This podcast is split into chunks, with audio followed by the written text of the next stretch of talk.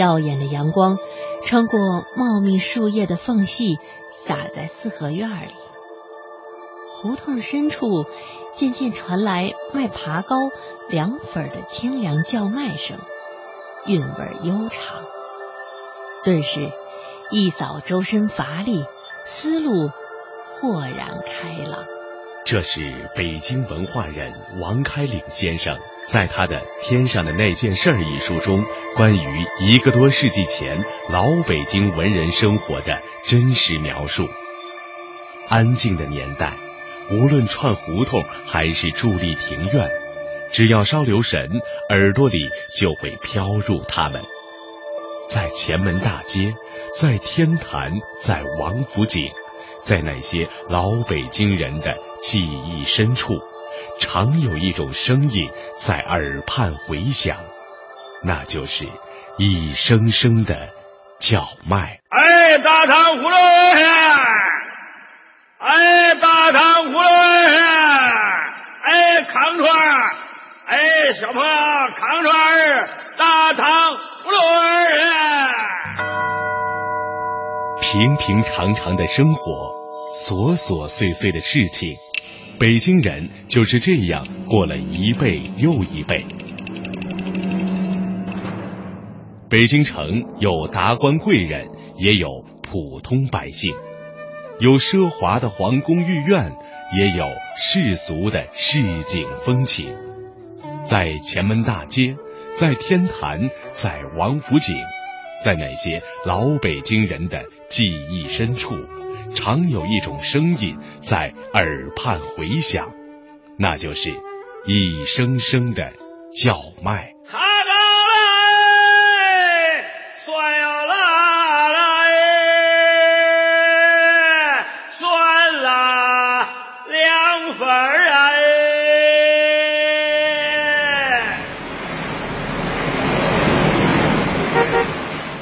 如今，一声声字正腔圆的叫卖声，在北京这座钢筋水泥主宰的现代都市，已很少能听见。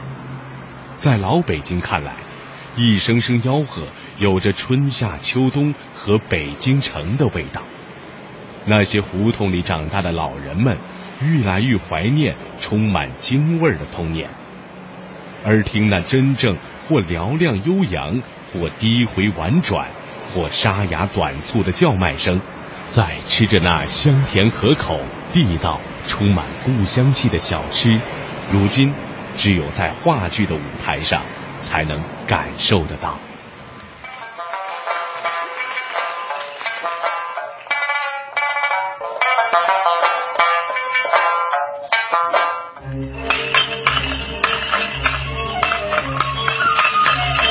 大傻羊。打牛骨板一来来到了大茶馆，这个大茶馆是老玉菜。这是已经八十多岁高龄的表演艺术家蓝天野在二零一二年参加一档电视节目时讲到的关于老北京叫卖的故事。自一九五八年开始，他就与于世之、郑融、黄宗洛等老一辈艺术家们。在老舍先生编著的《茶馆》中出演角色，一演就是三十四年。到一九九二年告别演出时，一共演出了三百七十四场。一九九九年，胡存昕、梁冠华、杨立新等人艺年轻一代又将茶馆接了过来。新版茶馆接力，使这部戏的演出场次超过了六百场。成为中国目前演出场次最多的话剧之一。三分钱两颗，最美烟卷。而当年蓝天野等老艺术家们为排茶馆，多次去茶馆天桥观察人物，体验老北京的生活。观众在剧中所听到的所有的市井声音。都是人工制造。如今话剧茶馆在国内话剧界的影响力是不言而喻的，几乎剧中每一个细节都力求于老板一致。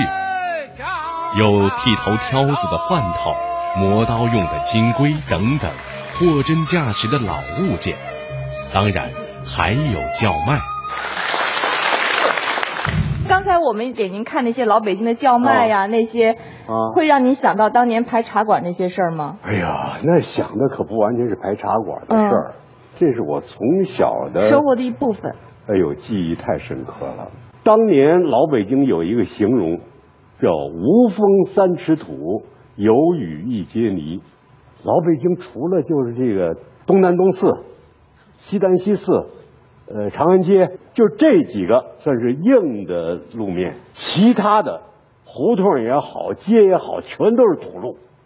就那种庙会上，哎呦，那吃那小吃啊，哎，明显的这风那个那那别去撒别撒胡椒盐了，一层您吃吗？吃，那还顾得上那个 啊？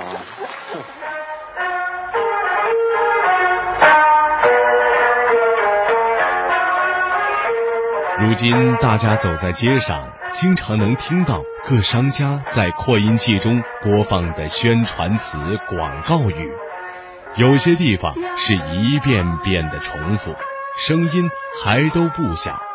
然而，就算是当今的北京人，也不容易听到原汁原味的北京老话，更甭提五行八作那些多姿多彩的吆喝。而在过去，商贩们都是沿街叫卖和吆喝来招揽生意。我们家是满族人，在齐，因为那个年代啊，吃皇粮。我小的时候，我奶奶带着我。讲话的人叫崔艳民，目前老北京叫卖仅有的几个传承人之一。皇家的仓库。作为一名地道的老北京，今年他已经年过八旬。老人告诉我们。由于那时家境破落，从十岁开始，他开始做小买卖，一声声叫卖也是从那时开始学的。皇帝朝代灭亡了以后啊，我们也就失败了，在这个生活方面啊就破落了。破落以后怎么办？那家里人口又多，我爷爷、我奶奶，我们这个好几个弟兄好几个，所以呢，就是说，嗯，以什么为生呢？那个社会啊，北京啊，它是一个瓮城，嗯，是吧？住了路了干了齐，没有外援生，这里边的人呢，没有生活来源。老人说，对于那时北京城里的经商者而言，由于求买求卖心切，必然会用叫卖的方式，尤其是那些做小生意的小商贩，所以走街串巷叫卖的历史非常悠久。卖烟卷啊，卖火柴呀、啊。卖冰壶，卖报纸，我挎着筐子，我到这个前门外头，不是有这个兴隆街儿，嗯，和这个梅市街儿，嗯，啊，上那儿蹲臭豆腐去。那时叫卖也称吆喝，或叫市声或货声。就北京来讲，那京味儿京韵、悠长悦耳。抑扬顿挫的叫卖声由来已久，而且形成了独特的风格，成了京味文化的重要组成部分。所以在那方面呢，就是我就挎着筐啊，解这儿出来以后，奔东打木厂，出东打木厂奔花市，由花市到东口铁路路半由铁路半奔杨市口小小小市口，再转回来进哈德门。就是崇文门呐，那阵叫哈德门。进哈德门呢，奔苏州胡同、船板胡同、表背胡同，到东单外交部街，这个总部胡同，呃，无良大人胡同、干面胡同，一直到李氏胡同，到东四，在万北，由东四头条一直到十一条，到北银桥。到时候我再奔东直门，转这一圈呢，我家就在东门外头住。嗯。呃，所以这点东西呢，基本上卖完了。就是北京小胡同多，离大街远，且那时交通不便，一切消费用品，包括食用修配，几乎无不取之于串街小贩。因此，住在北京的人与街头小贩已结下了不解之缘，成为生活中不可缺少的一部分。在那个社会啊，城里头没有机关单位、工厂，一切都没有，所以就是说，在咱们这个北京城里边呢，这个城圈里边啊，这叫北京城城市人。你一出城啊，就叫乡下人，所以他的分分的很明确。崔彦民老人说，过去北京城的小商小贩为了养家糊口，在激烈的竞争中凸显自己的优势，开始尝试把类似说唱糅合在叫卖当中。这吆喝本身应该算得上是广告的雏形。据崔彦民老人讲，在老北京要想卖东西，先得到城墙根儿去练吆喝，而且卖什么吆喝什么，不能混着乱唱。淳朴中透着老北京人的认真和诚实。所以就是以这个为生。你看我卖报纸，买报侨报。华北日报、新民报、小时报、三六九花报、买报、侨报、华北日报、新民报，好啊呀，好啊呀，看新闻啊，火车上房喽！我喊这个呀，就是招引这个看报的人，影响这一方水土养一方人。方言代表了一个群体的共性，市井民俗的精神血脉融化在悠扬的叫卖声中，同时也折射出北京人的从容和自信。说到北方方言，就不得不提到北京话。在侯宝林和郭启儒的相声《北京话》中，关于北京话的描述就惟妙惟肖。先由北京话这儿练。北京话可别说那老北京话，什么是，你颠儿了，嗯，发鸭子了，啊，就比如说一个吃吧，哦，一个吃的就很多名词啊，这搁个馒头，你把它吃了，这不就得了吗？很多名词形容啊，吃了，还有什么名词？你把它参了，参了，文言的。啊，哎，可搁在这儿它算土语，哦，这这算两用的，你把它啃了，哦，你把它开了，开了。还有你把它捋了，嗨！正因为北京话的惟妙惟肖，一些老北京的叫卖者吆喝出来就字正腔圆，有韵有辙。而且老北京叫卖还作为一项民俗，在二零零七年被列入了第二批北京市级非物质文化遗产名录。市井民俗并不意味着随便。叫卖的用词用气都讲究，小小的一个叫卖，其中也有大学问。音为标准音的普通话，比如说到北京有这么句话：嗯，九腔十八调，棕绳翘扁担，好听啊。冬景天卖青菜的，菜挑着一个扁担，前后箩筐十几样青菜，一口气吆喝出来，跟唱歌似的，就那么好听吗？好听，您给学一学买菜啊！哎，卖菜，嗯。香菜辣青椒哎，高松嫩青菜来扁刀，切的黄瓜下冬瓜，没大海切，卖萝卜胡萝卜扁萝卜的脸儿嘞，香椿儿块儿嘞，好韭菜。如今在老北京看来，一声声吆喝更有春夏秋冬和北京城的味道。离不开当时的风俗与历史的细节，这也是老北京叫卖最鲜活的部分。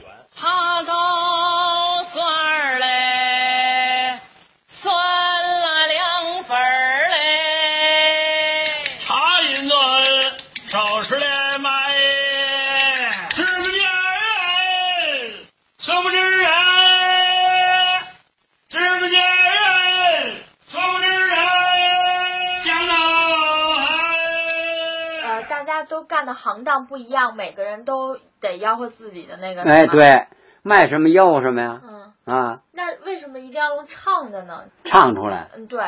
嗯，他这个就就相当于唱的意思一样。对。你比如他他这个里边的这个品种多，拉的长一些，你说吧？你说这卖菜的这个。芹菜、韭菜、胡萝卜加来。在北京人的骨子里，总是透着那么一股自信，一股慢条斯理的从容。北京人的自信从容体现在叫卖中，表现为不但唱词优美抒情，而且还精致细腻。虽然卖什么吆喝什么，但叫卖声中也透着细腻体贴，几句小词儿却透着精打细算的合理。既是平头小民，也要活得精致讲究，活得有味道。那你人家关着门，你也不能进人院里去，是不是？所以就在外边喊。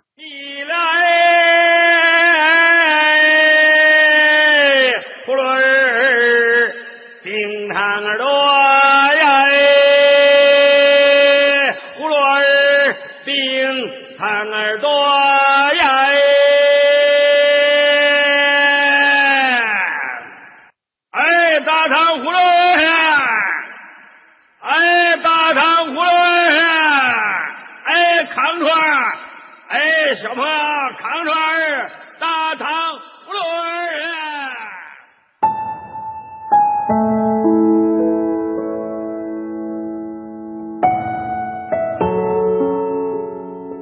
陆放翁的小楼一夜听春雨，深巷明朝卖杏花。史梅溪的小雨空帘，无人深巷，一早杏花鲜卖，都得自石径的启发。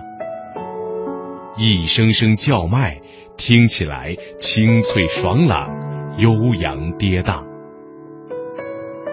如今在老北京的胡同里，老百姓已经很难有机会再听到老北京叫卖了。已年过八旬的崔彦民老人一直在寻找传人，却一直没有找到。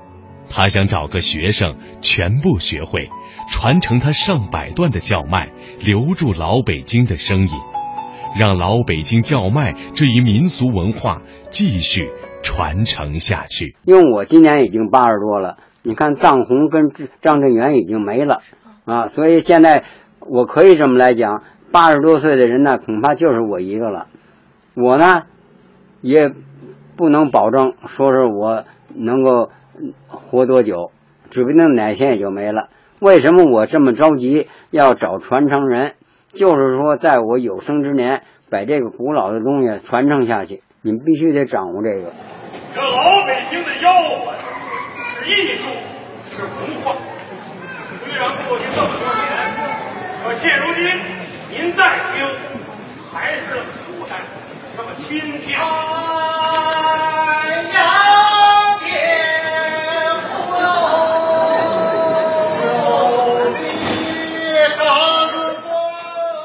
老北京叫卖是人类非物质文化遗产上的宝贵智慧和精神血脉，是穿透历史的声音。今天。当曾经回荡在老北京城的叫卖声再一次鲜活呈现出来的时候，人们在寻找一种历史的积淀，回味这个城市的脉动，回想它具有一定的现实意义和历史价值。